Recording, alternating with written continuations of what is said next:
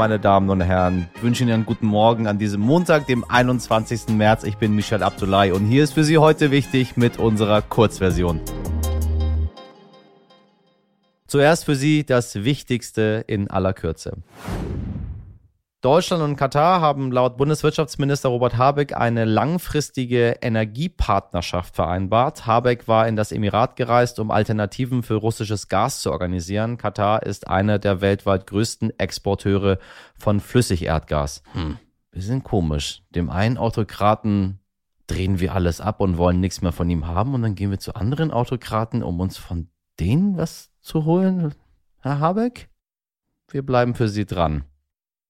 Forscher haben in der Antarktis in den vergangenen Tagen ungewöhnlich hohe Temperaturen gemessen. An einer Station im Osten des Kontinents stiegen die Temperaturen auf minus 17,7 Grad Celsius. Ja, da lachen sie.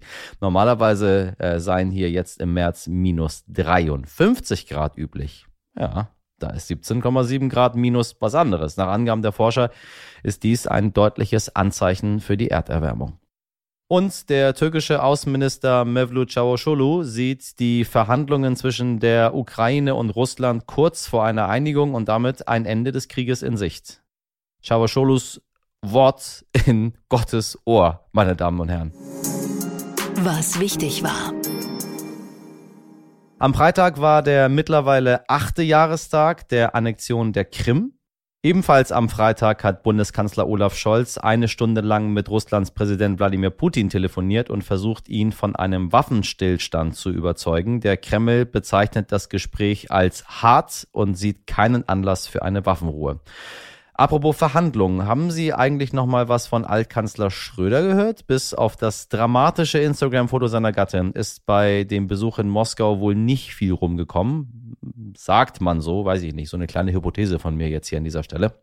Seit einigen Tagen setzt Russland in der Ukraine Hyperschallraketen ein. Die Kinschall-Raketen fliegen mit bis zu 6000 Kilometern pro Stunde und werden von Luftabwehrsystemen nicht erkannt. In den letzten Tagen wird immer wieder darüber berichtet, dass Putins Armee bald zusammenbrechen würde. Außerdem kursieren sehr unterschiedliche Zahlen von getöteten russischen Soldaten. Ich möchte nur daran erinnern, dass wir mit diesen Spekulationen hier sehr vorsichtig sein müssen, denn natürlich wird im Krieg viel Propaganda betrieben. Viele Informationen sind überhaupt nicht zu verifizieren und wir müssen deswegen auch mit Zahlen vorsichtig sein, was nicht bedeutet, dass wir nur offizielle Zahlen veröffentlichen, die vom russischen Verteidigungsministerium herausgegeben wurden. Das ist dann kein Journalismus, sondern das wäre dann Lobbyarbeit. Was wichtig wird. Ab Montag bis Freitag tagt der syrische Verfassungsausschuss in Genf. Wie Sie schon bei uns gehört haben, hatte der Krieg in Syrien am 15. März seinen bereits 11. Jahrestag und das macht mich einfach nur traurig, liebe HörerInnen. Im Verfassungsausschuss sitzen je 14 Vertreter in der syrischen Regierung, aber auch der Opposition und Zivilgesellschaft. Alle sollen Verfassungsvorschläge vorbereiten, damit endlich ein Weg aus dem Konflikt gefunden werden kann. Ich wäre gerne optimistischer, liebe Leute, aber leider gab es schon mehrere Verhandlungsrunden ohne jeden Erfolg. Vielleicht klappt es ja diesmal, weiß ich nicht. Vielleicht. Dienstag ist der internationale Tag des Wassers und genau weil zum Beispiel hier in Hamburg oft zu viel über Wasser von allen Seiten und ich meine den Regen ja gemeckert wird, gibt es diesen Tag. Dieses Jahr steht der von den Vereinten Nationen ins Leben gerufene Weltwassertag unter dem Motto Grundwasser, der unsichtbare Schatz und soll den Menschen die Bedeutung von Grundwasser ins Bewusstsein rufen. Außerdem gibt es am Dienstag eine Urteilsverkündung vom Bundesverfassungsgericht zum Thema Wahl einer Vizepräsidentin des Deutschen Bundestages. Sorry, das kann man nicht gendern. Also wir meinen sowohl als auch Mann und Frau und dazwischen. Die AfD klagt seit 2019, denn sie versucht in mehreren Wahlgängen denselben Abgeordneten zum Vizepräsidenten des Bundestages wählen zu lassen. Der Antrag wurde abgelehnt und die AfD beruft sich auf die Verletzung ihres Rechts auf gleiche Mitwirkungsbefugnis aller Abgeordneten.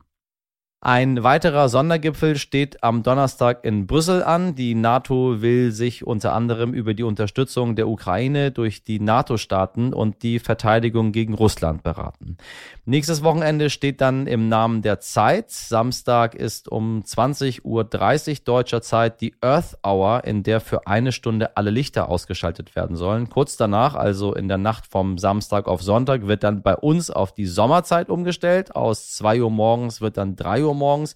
Und wenn Sie diesen Jetlag verkraften und ein Filmfan sind, dann können Sie sich Sonntag nachts bzw. Montag früh ab 2 Uhr morgens die 94. Oscar-Verleihung anschauen. Und zum ersten Mal seit zwei Jahren werden die Trophäen übrigens wieder live moderiert und dieses Mal mit einem Frauentrio.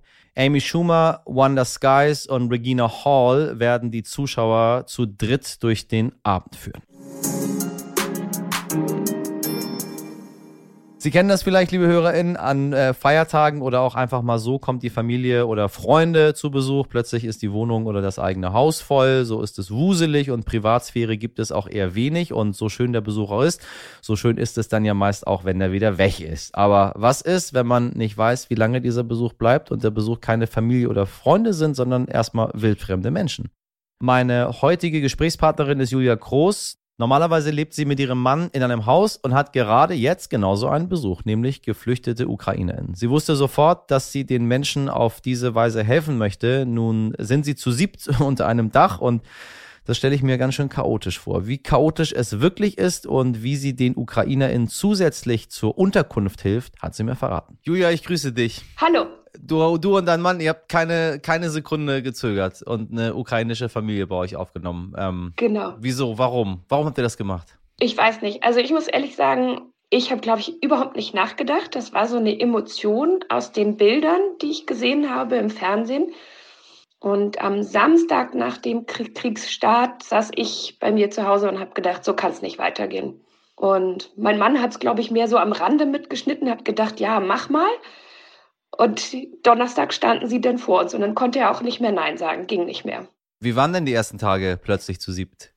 Ja, äh, anstrengend, aufregend, liebevoll, traurig, emotional, chaotisch.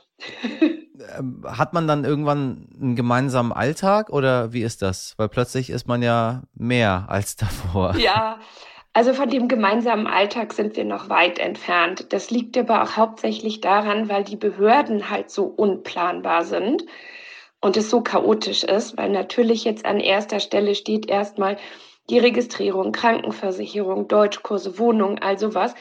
Und man ist eigentlich nur damit beschäftigt, herauszufinden, wohin. Es wechselt täglich, es ist unklar, wohin. Und ähm, das bestimmt ehrlich gesagt den Alltag. Wo bekommt man die Sachen für die Menschen her? Also was ist mit Essen und mit Kleidung und so? Kaufst du das ein? Bezahlen die das? Bekommt man das vom Amt? Also Essen machen mein Mann und ich. Bestehen wir auch absolut drauf. Ähm, so, klar. Das heißt, ihr kocht für die auch, ihr, kauft für ja. die halt auch ein und also das, das bezahlt ihr quasi. Ihr bezahlt jetzt für mehrere Menschen nochmal ja, genau. die Lebensmittel. Aha, okay, krass, wow. Genau, also da darauf bestehen wir und alles andere ähm, schwatze ich gerade allen möglichen Menschen ab. Äh, wir haben über eBay Kleinanzeigen sechs Fahrräder geschenkt bekommen. Lengo, die Sprach-App, hat mir innerhalb von einer Stunde Freecodes geschickt, damit die mit der App schon mal starten können. Wow. Die Telekom, großartig. Eine E-Mail hatte ich acht SIM-Karten.